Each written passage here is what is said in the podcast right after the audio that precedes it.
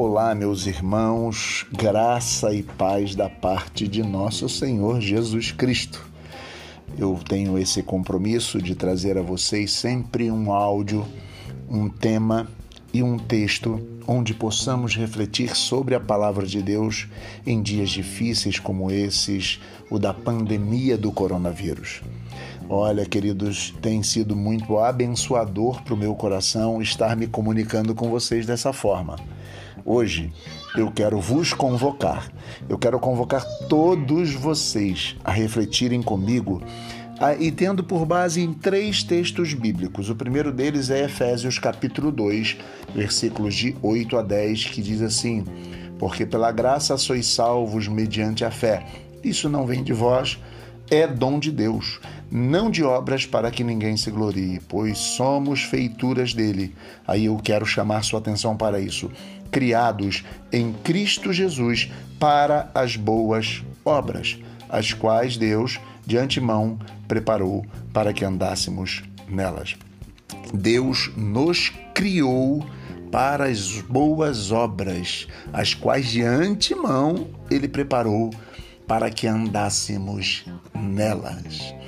Perceba que a salvação não depende das obras, mas fomos feitos para as boas obras. Perceba de forma muito clara que o texto está nos propondo as boas ações. Trago também um outro texto que, atrelado a esse, talvez nos ajude a refletir.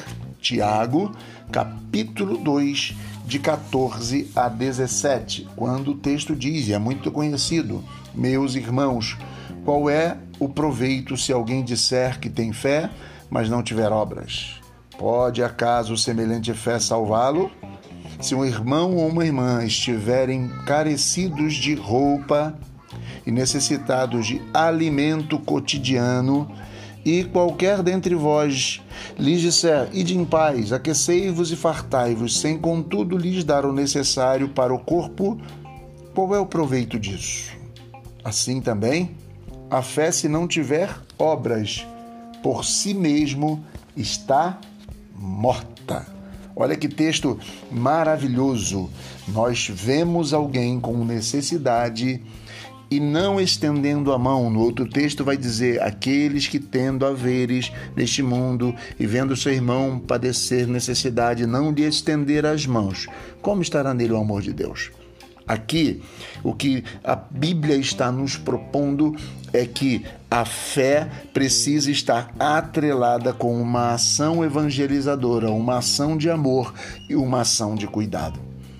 Olha como Deus faz conosco.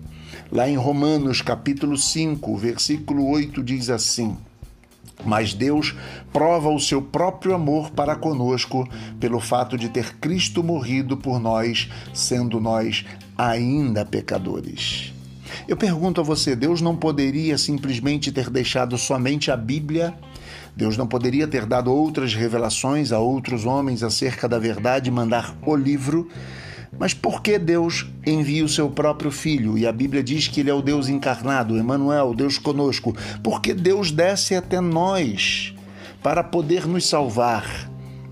Perceba que mais do que palavras, Deus prova. O texto diz assim: Deus prova seu próprio amor para conosco, tendo enviado Jesus para morrer.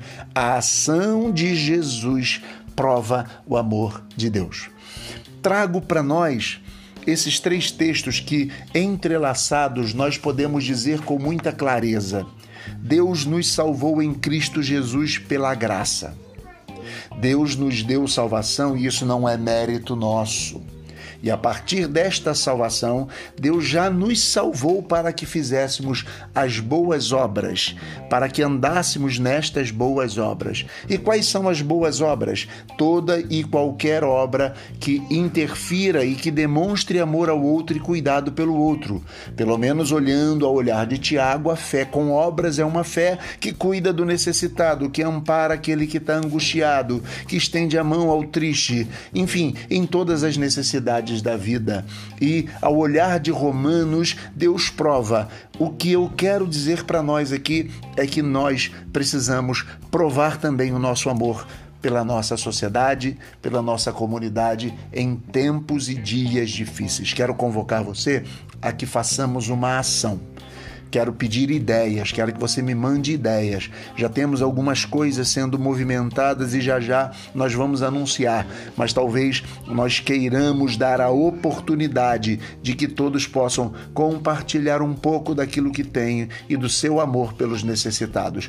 Temos famílias na nossa comunidade, temos famílias na nossa igreja local que precisam da nossa ajuda e eu quero convocar a todos nós para que com cuidado é amoroso possamos amparar todos esses e, amparando todos esses, possamos mostrar a eles o nosso amor. Se você souber das necessidades de alguma família da nossa comunidade, me comunique. Se você tiver alguma necessidade, me comunique. Nós vamos nos unir e talvez abramos o nosso templo durante um dia para que as pessoas levem as suas doações e algumas outras movimentações que estão acontecendo e que depois nós vamos anunciar, mas nós precisamos fazer alguma coisa. É preciso é despertar em dias difíceis para estender a mão aos necessitados. É isso que nós devemos exigir, por exemplo, do próprio Estado, do próprio governo, dos governos federal, municipal, estadual, que ambos, que todos estendam as mãos e que possam amparar o mais fraco e o necessitado. Que Deus nos abençoe. Deixo aqui essa palavra a todos nós e deixo aqui essa convocação e que para isso Deus nos ajude, Deus nos fortaleça e que possamos, como comunidade e como igreja, trabalhar para a glória de Deus. Lembre-se, a nossa missão está atrelada à nossa ação. Aquilo que dizemos só tem sentido quando praticado e as pessoas vendo isso dirão: eles são discípulos de Jesus. Para terminar, eu lembro das palavras do próprio Jesus Cristo que disse: todos saberão que sois os meus discípulos, quando vos amardes uns aos outros. Graça e paz, que Deus abençoe seus dias e até a próxima vez, em nome de Jesus.